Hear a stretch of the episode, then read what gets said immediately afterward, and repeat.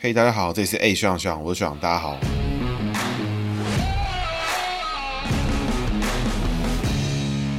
哈喽，大家好，这是 A 学长学长，我是学长，大家好，学长又回来了。今天呢，要讲的是李庆华。为什么讲到李庆华呢？这个李庆华 这个人，个人呢认为他觉得是台湾政治史上就是必须提到的。那他重要性呢，其实完全不大。那只是他在很多关键的故事里面呢，都有一些角色，包含现在这个时间点里面，他也有他属于他个人的角色在。为什么呢？因为他这个人呢，在二零一八年的时候遭到这个起诉，说这个担任立法委员期间呢，有爆出这个诈领助理费，然后贪污的这个官司哦。那这一集呢，就讲讲李庆。华之外，还要代表讲一讲他过去背后的这个势力，跟他相关发生的故事。诈领助理费这部分只是会就相对提一下，因为现在大家也知道这个高虹安的事件啊，大算是怎么讲，政治新闻上面关注点最大的一个地方，就是说大家都在看高虹安的案子，立委诈领助理费，或是立委用了这个助理费之后，然后作为私用途或用了作为其他用途的相关的事件。那高虹安的事件呢，其实我们节目之前就提过了。那接下来就交给检调来跟司法系统做出最后的结论。那今天呢，要讲李庆华呢，是从他的故故事开始。那我们照惯例呢，一样从他的姓名学开始解析。那李庆华呢，一九四八年出生哦，然后民国三十七年，所以他是戊子年属老鼠。李庆华的庆字呢，庆是这个庆祝的庆，华呢是这个刘德华的华，中华民国的华。那这个庆字呢，应该是来自于就是他家这一辈的小朋友都会叫做庆字，因为他有三个兄弟姐妹。那总共呢，包含他总共他们家有四个人，就是李庆忠、李庆珠、李庆华、李庆安啊，总共四个人。那这四个人呢，分别都是曾经呢在政坛上有点资历。那这个我们。故事的部分晚点再来说，因为他的故事其实还蛮精彩的。李庆华的故事之所以精彩呢，是在于说由李庆华这个人勾勒出当时整个时空背景之下这种各式各样的政治势力的角力啊，跟他的背后的背景的派系。那他本人呢，我个人是觉得故事线偏低啦。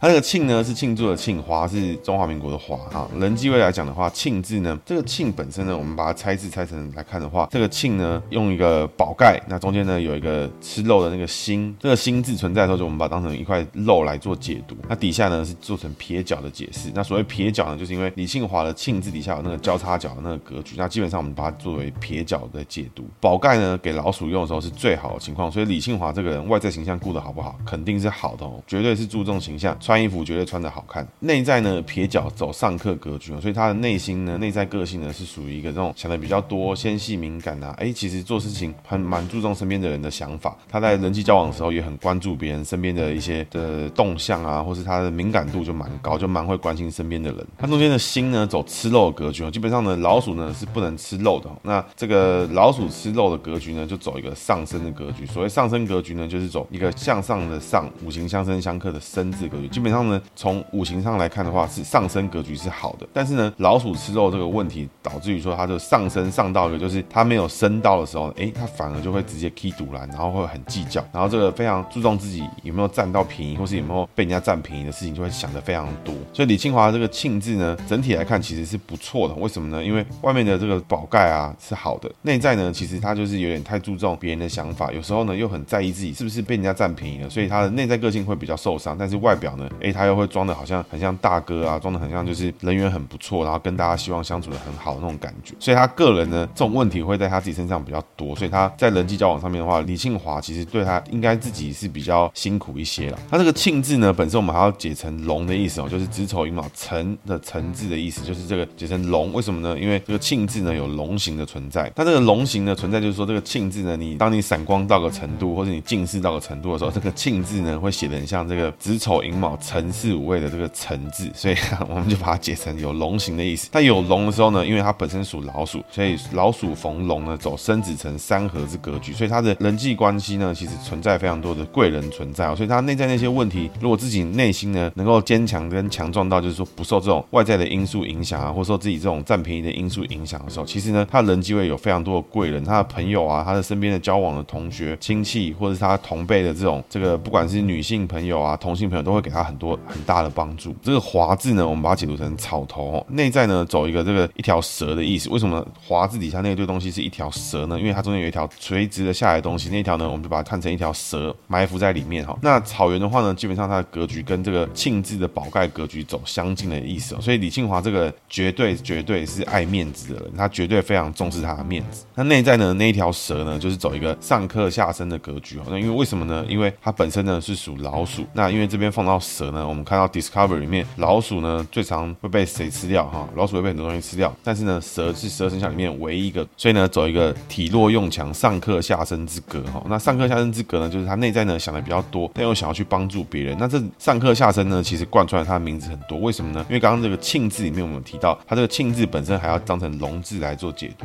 当他用龙字做解读的时候呢，诶，如果我们只看生肖喜忌的话，它是三合的格局，姓名学里面最强的状态。但是呢，你从五行来看，它走下身之格。那但是呢，庆字底下的撇脚呢，从老鼠头上来看，又是走上克格局。所以他的名字里面上课上升、下课上升，哇，四种状态通通一应俱全。所以李庆华这个人，其实他的个性呢比较复杂，每个人应对到他的时候，诶，他呈现出来的样貌都会是很不一样的。如果你是他的敌人，哇，他是个样子；如果你是他的敌人，但是你是不同生肖或是你不同性别，哇，又是不同的样子。那如果你是他的好朋友，你是好朋友，不同的梯次、不同的辈分、不同的背景，哇，可能你都会看到来自李庆华不同的一面哦。那这样是好事还是坏事呢？其实还是取决于他个人的这个修养跟他家庭的环境啊。因为如果他修养好，他的他的环境好，那这种多变多元的格局呢，有时候会带来一种意想不到的帮助。为什么呢？因为他会给李庆华这个人有很多可能性。比如说碰到强势的朋友，诶，他就拿出他上课的那一面；碰到这个思考比较多的朋友，诶，他拿出他下课的那一面。那碰到比较愿意付出的朋友，他拿出他上车的那一面。哇，相对应下来，哇，李庆华其实跟跟很多人去做配合、去做搭档，其实都会合作的很不错。那整体来看的话，李庆华的名字哦，其实以政治人物来讲，其实还不差。但最大的特色呢，就是什么？就是外在呢都走得很好的格局，但是内在呢，诶，想得多哦，又复杂，所以呢，就会跟连胜文一样哈，这种外在的时候，哇，别人看他给他面子的时候，哇，把他当李庆华当老大哥，当这种很帅的人，或是你把他当偶像看的时候，哇，他都没问题。但是呢，一旦呢进到这种舆论啊，一旦进入到民主政治的那种选举的时候，或一旦进到这种背景的爬梳整理，然后知道这个人到底适任与否，或是很直接的去挑战你这个人的能力啊，或挑战你这个人本身的价值的时候，哇，李庆华可能就不是那么的适合。所以整体来讲，有点像是这种金玉其外，败絮其中的感觉。那我所谓败絮其中，并不是说这个人内在就是很差，不是，是因为他的外表经营的太好。所以这个时候呢，有些时候可能他内在就会跟不上他的外在经营的这个程度。比如说他外在经营的就是一个很棒、很厉害的人，但是他其实有很多情绪是他要压着他自己在走的。所以他外表看起来哇波澜不惊，但其实内心的哇自己很受伤。我觉得这其实不是一个好的状态，因为你会很注重你的面子，导致很多事情明明就不关你的事情，然后你得失心很重，那这样就是比较可惜一点的状态了。那今天为什么要讲到李庆华呢？其实因为这个我们前面有提到哈，李庆华呢就是最近一次在立法委员然后公费助理贪污的事件，就是所谓贪污事件呢，就是把公费助理的钱拿来回缴，那回缴之后呢作为他用，那这个呢就是所谓的这个贪污罪。那李庆华现在的动向呢，已经是在因为在二零一八年之后，他因为发生了这个事情，哇，那他之后的侦讯就没有出席，没有出现，没有出现之后呢，二零一八年的十一月三十号，法院呢就已经发布了对他的通缉，那时效呢会到二零四一年，因为他本身呢是一九四八年出生，所以他大概在九十三岁以后呢就可以回到台湾。如果他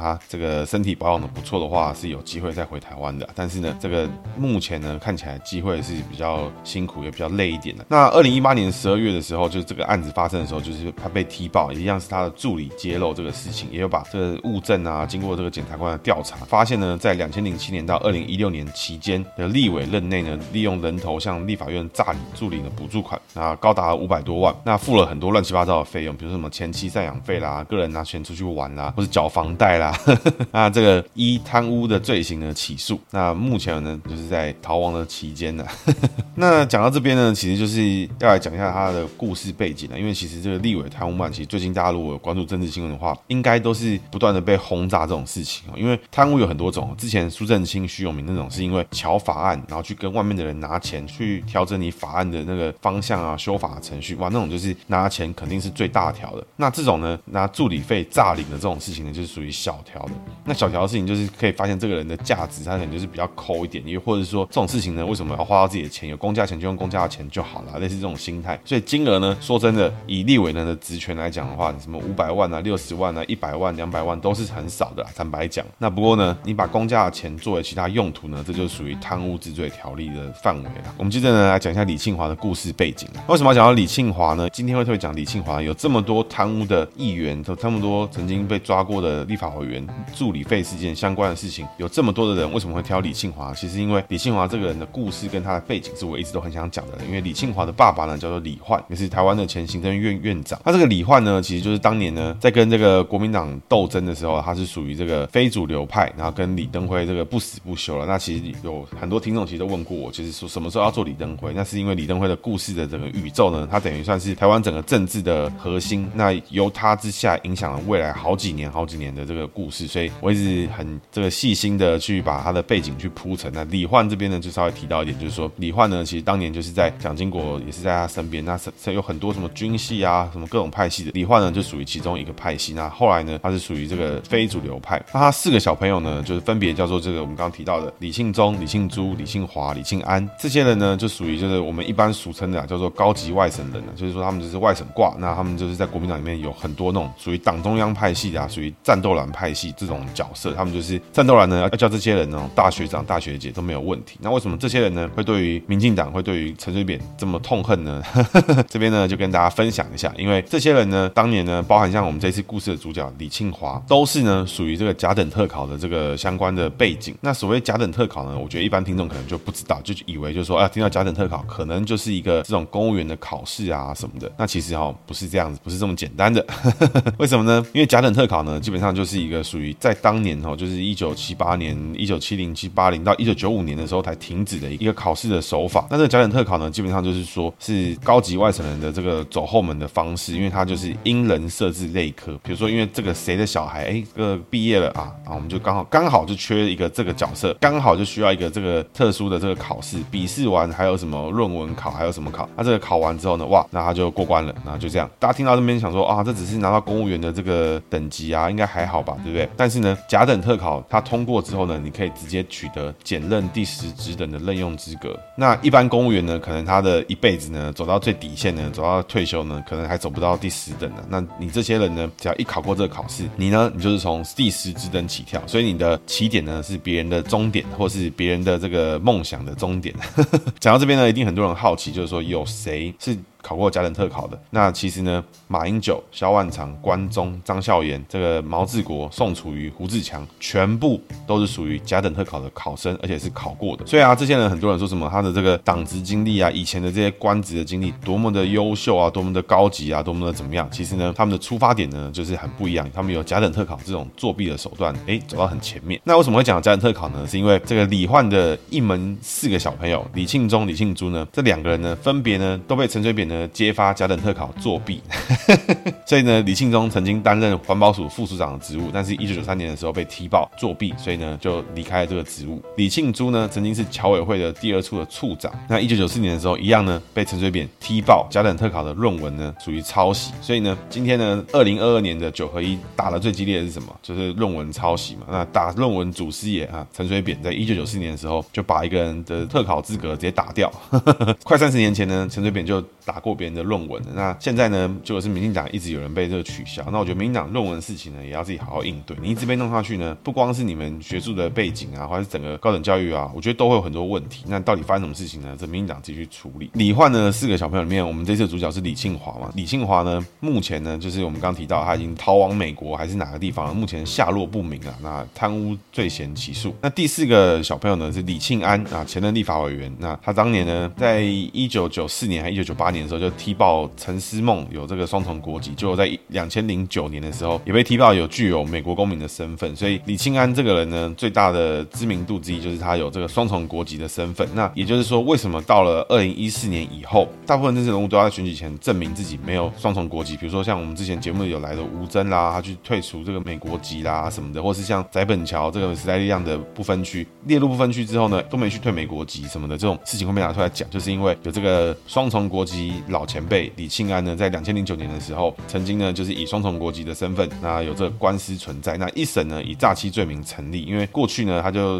法院认定他是有诈欺选民的问题，那二审改判无罪，那无罪的手段我觉得蛮精巧，这个有机会我们再请有专业的律师来替我们做解读。不过我个人觉得他的见解是还蛮有道理。那所以李庆安就引发出一个很具有特色的问题，就是说，哎，当时他选的是大安区嘛，所以大安的李庆安跟这个美国李庆安其实呢是两个人，因为一般来讲，就比如说我们这个松山洪金宝跟这个香港洪金宝通常都是不同的人，但是没想到，哎，哇，大安李庆安跟美国李庆安，哎，居然是同一个人啊！这是李庆安弄出来的一个比较具有特色的一个状态。那我们故事呢，回到李庆华身上，李庆华其实就是一个标准的党国之后啦，这个完全没有任何问题。李庆华呢，从这个维基牌上面提有提到哈，这个在美国留学期间呢，跟马英九加入反共爱国联盟组织，哇，不简单啊！历史学博士呢，论文是写邓小平政治传记，哇，真的是真的是行啊！那他的政治之路呢，其实做过过很多事情的。那我觉得呢，大家最需要知道一件事情，就是在一九八零年代呢，曾经呢，这个李庆华呢，就是以作为这个中华奥会的秘书长，那当年呢，跟中国奥林匹克委员主席签署协议，那内容就是说，未来呢，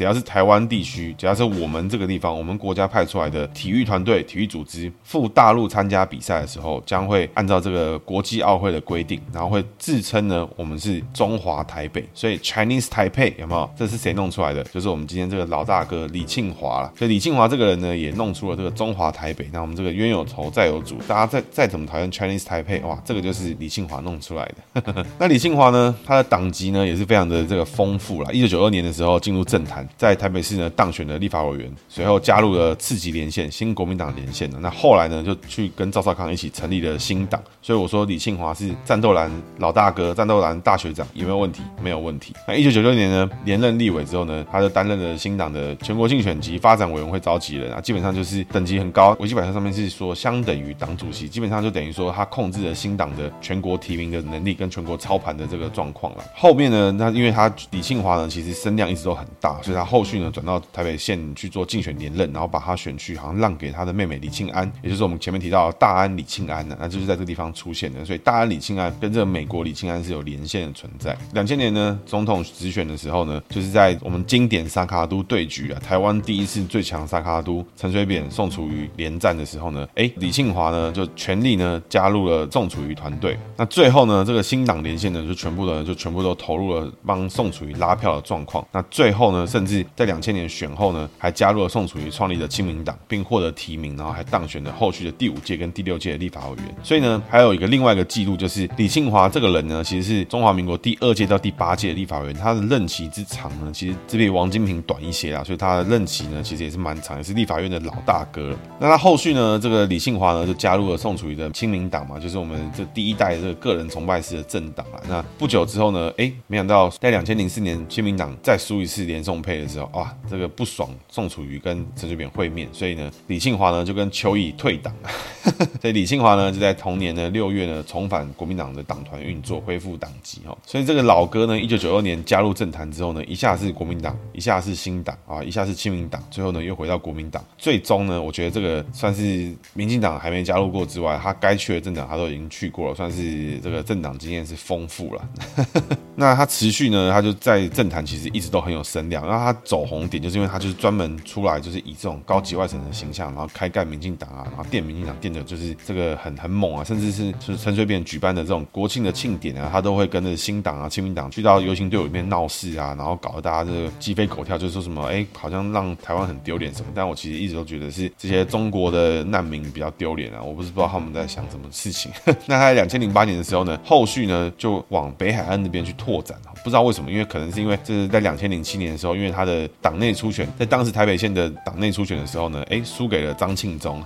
那输给张庆忠呢，就是那个福茂的那个三秒钟啦。所以为什么我一直提到说，哎，李庆华这个人的故事呢？他这个人本身呢，就是一个蛮废的故事，但是呢，他所经历过的事情跟他的背景跟他的政治势力，哇，非常的精彩。其实之后的故事呢，就是李庆华这个人其实一直都非常厉害的，持续连任，连任，连任，连任到二零一六年。那二零一六年的时候呢，碰到谁呢？碰到我们这个民进党李亮的第一次以时代力量背景参选的黄国昌。那二零一六年呢，就由黄国昌正式呢击败了这个我们这次故事的主角李庆华，也是他人生之中选举首败。那没想到他输了之后呢，哎，这个李庆华这个老哥呢，我可能是我们前面姓名学解过，就是说非常注重面子的问题，连续连任了七届的立法委员哦，这一辈子可能二三十年都在立法院，没想到呢输给一个这种会嘶吼、会穿着这个透明衬衫的这个黄国昌，哇，最后呢他直接就消失失了。二零一六年一月十六号败选，连竞选总部都没有出现，直接就是由幕僚发声明，然后也没有谢票就消失了。那二十三年的立委生涯就结束，然后还把这个脸书专业是直接关掉了。那之后呢，其实他就慢慢的淡出了他的这个政治生涯了。李庆华这个人就慢慢的消失了，直到我们刚刚提到的二零一八年的时候，哎，有发现呢，他是有人头诈领助理补助款五百三十几万的这个金额。那目前呢，潜逃出境之后，哎，他现在就是在这个发布通缉，那时间呢就到二零四一年。那他的故事呢，其实我觉得为什么会特别想讲，其实他就代表了高级外省人的这个一条路，就是慢慢的这些人就消失了，但他的势力真的就没了吗？战斗蓝真的就跟他说不上话了吗？他们跟一般人、一般公务员的竞争的起点根本就不在同个起点，然后这些人居然一直以来就这样在政坛之中，哇，大放厥词，大肆的对各式各样的人去做批评，大肆的呢以反民主的角度，因为一般正常的民主国家不可能有这种反民主的制度去开一个后门给这种什么正二代啦或什么官二代去做，所以什么样的人叫做正二代或官二代？我觉得官方认定的什么叫正二代、官二代，就是你如果有考过甲等特考啊，并且呢，你以甲等特考的这个权益跟这个资历作为你晋升的这个路径呢，这算是官方认证，你就是属于官二代跟正二代。所以甲等特考呢，我觉得是一个最好认证，不像说什么你现在是苏巧慧，苏巧慧是苏贞昌的女儿啊，她就是官二代，是不是？她当然是正二代没错，但是她的努力是不是自己有付出很多？那这个其实大家都很难界定嘛，因为她付出多还是她爸付出多，这很难说。但是呢，如果你今天有拿到甲等特考，你还考过了，你还拿这去当公务人员，去当那种很高职等的公务人员的时候，你这个 一百趴都是政二代啊，对不对？没有完全没没得说了。你现在一般的这种比较广义政二代、官二代，我觉得其实都有这种难以界定的空间。但是呢，如果你是甲等特考的考生啊，呵 呵你就是官二代了，不用提了。那其实会讲这一集，一大原因也是因为时事上面呢，就是高虹安的案子最近非常的红了。那为那么红呢？其实只是因为就是民进党一直在炒这个事情，就没想到呢，哎，剪掉就是不办，那也是一直不弄不弄，然后弄到现在呢，要来开始抓了，要来开始约谈了，要来开始干嘛了？哇，走司法程序了，又有很多声音哈。其实我帮大家整理出了一些这种关于可以攻击民进党的手法，那我这边跟大家做分享哈。也就是说，如果呢检调单位呢在这个选前就开始办高虹安的事情的时候，大家就会说哇，这个民进党出黑手啦，要影响选情啦。检调呢是民进党的打手啦什么的，那事前呢哎约谈高虹安就是要影响选举啦什么的。那如果你在选后才办的时候，就是我们现在这个时间点的话，那你就会说这个是打破宪法对于立委的保护伞的。那这个事情其实，在最近的新闻里面一直提到，那各大听众可能会不清楚说，哎，立委的保护伞是什么意思呢？其实呢是当年的这个宪法增修条文里面有提到，就是说立法委员呢在会议期间，除了现行犯之外，哈，如果你是会议期间哦，如果不是立法院许可，不能逮捕或拘禁，哈，那是属于宪法增修条文第四条第八项。那原本宪法第七十四条之规定，哈，停止适用。那原本宪法第七十四条是属说，立法委员除了现行犯以外，非经立法院许可，不得逮捕或拘禁。但后来为了避免呢，这个立法委员的身份成为犯罪的保护伞，所以呢，才会在增修条文里面提到说是会期当中。所以立法委员呢，他们的工作呢，并不是说他们 always 在开会，他们只有会期才会需要开会。所以如果你是非会期的过程中呢，立法委员就可以被逮捕或拘禁。如果你是有犯罪事实，但你不是现行犯的话，那这个目的是什么呢？因为大家一定觉得很好奇嘛，对不对？其实目的就是因为说这个宪法这个增修呢，目的是希望保障这个立法权呢，不会有一天要开会，要开议了，要表决事情了，要弹劾、要罢免总统的时候，哎，没想到有立委就被警察抓走了，有立委就被调查局抓走了。那可不可以这样？就不行，因为立法委员呢，就算他有犯罪事实，你可以进入调查状态没有问题，但是呢，你还是可以随时的移动去到立法院去做表达，因为行政权呢不得干涉代表人民民意的这些立法委员，所以这个目的其实比较像是这这个样子，就是按照我的理解。所以能不能声押高红安，其实呢，我个人是不认为啦。那如果你要声押高红安的话呢，就要经过立法院的许可。那立法院的许可呢，就是必须呢要让立法院的委员大家多数人就同意，那还要投票啊什么的，所以就没完没了。但是呢，可不可以请立法委员回去地检署协助调查？可不可以？可以。那立法委员想走的时候能不能走？可以，一样都可以。所以这就是我们之前在这个律师特辑里面有提过，就是行政、立法、司法要三权分立。那当然，我之前有发现到我的听众里面有一些这个专业律师，所以如果我这边不够专业的话，也欢迎你们这个私讯我，跟我讲一下。那目前的状态呢，就是游锡堃看到这个地检署的这个检察官就发文过来之后说，他就说啊，好，我们依法配合，你们要怎么样就怎么样，就是法律该怎么样就怎么样，只要你没有逮捕或拘禁，那我们就配合这样。所以目前的状态呢，就是高虹安在进到这个协助侦办的这个状态了。那回到我们提供给大家攻击民进党的这个手法里面呢，就是说，如果你是在选后办呢，你就会有打破宪法这个保护伞的问题嘛，对不对？所以如果呢，你是在我们高虹安市长就任之后办。办呢？哇，那你又又会有人抛出来说，哇，你这个民进党指挥检调出来没收选举，对对？那如果最后呢，检调呢其实没有办，哇，那就会有人说民进党遏制选举泼脏水。那我我如果是我的话，我还会接着民进党打假球啦。对，那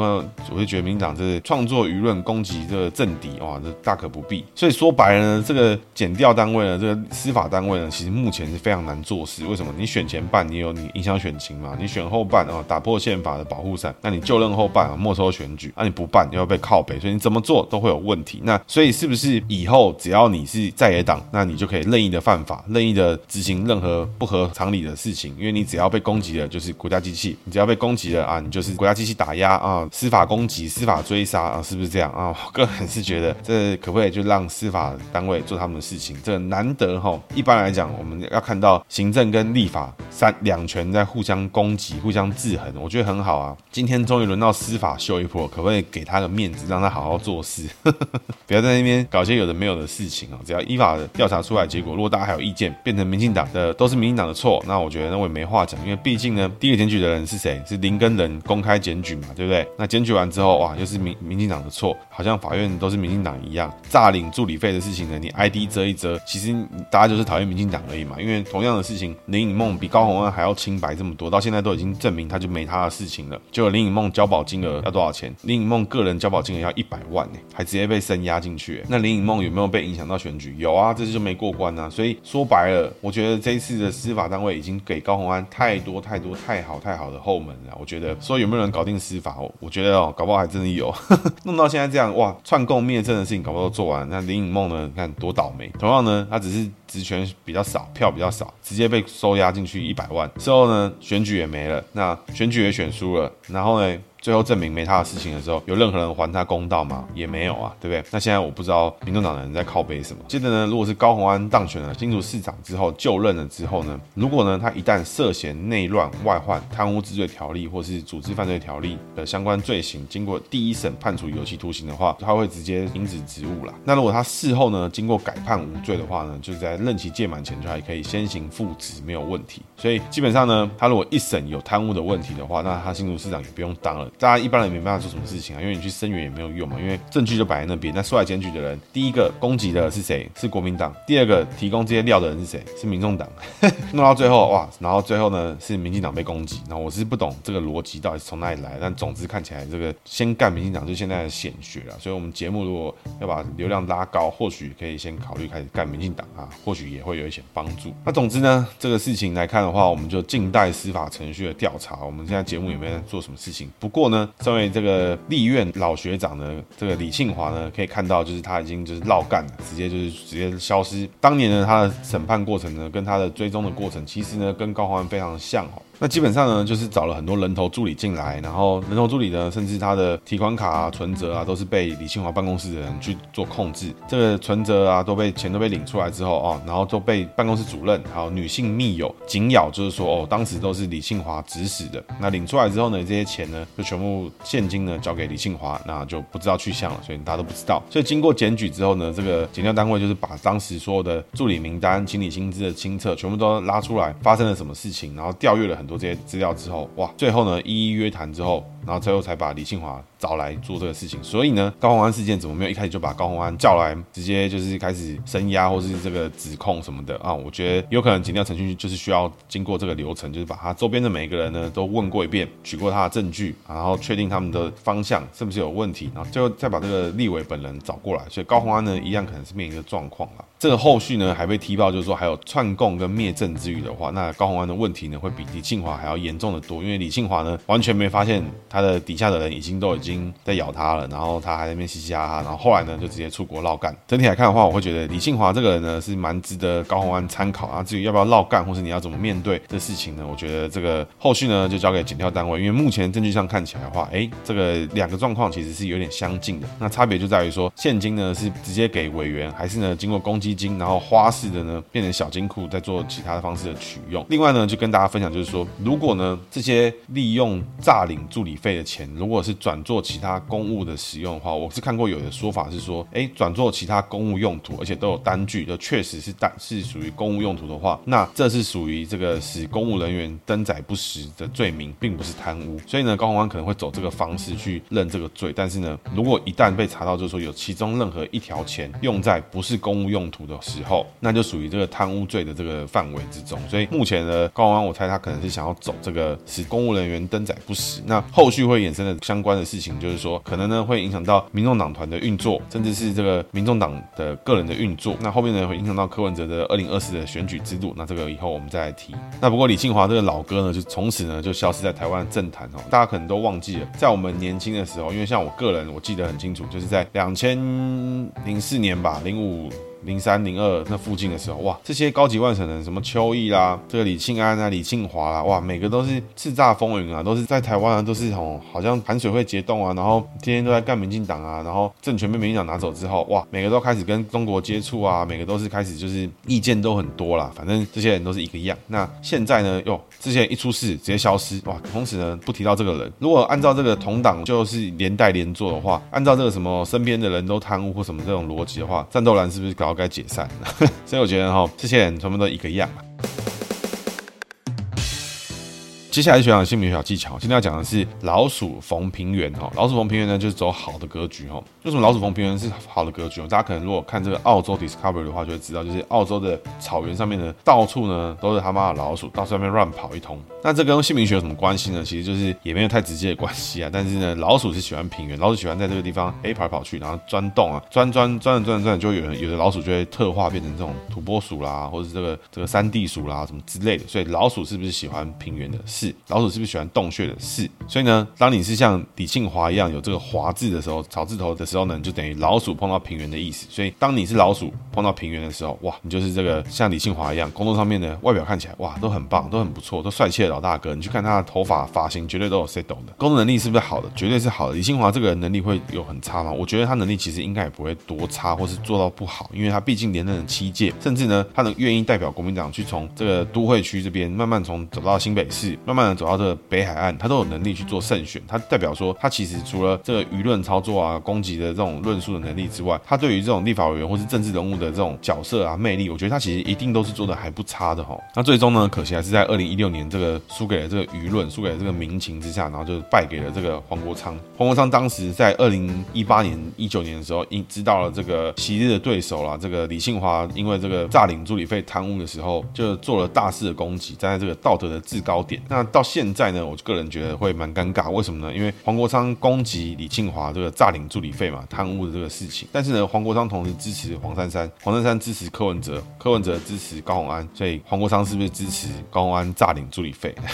这个事情呢，我们就交给检调认证。所以现目前呢，我们现在政坛上还有这个黄国昌悖论的存在，就是他到底支不支持诈领助理费？那这个我们等后续的检调跟司法的过程，我们才会知道黄国昌到底支不支持啊？我是不知道。那当然了，如果你身边的人有属老鼠，那又逢平原的话呢？那如果他很愿意跟你一起相处，你有可能就是他那个老鼠的平原。那当然呢，有可能呢，你身边的你很喜欢的人，他是老鼠，但是他名字里面也有平原，但是呢，他就是不愿意在你的附近，或是离你有一段距离，那你很明显就不是他那个老鼠的那个草原啦。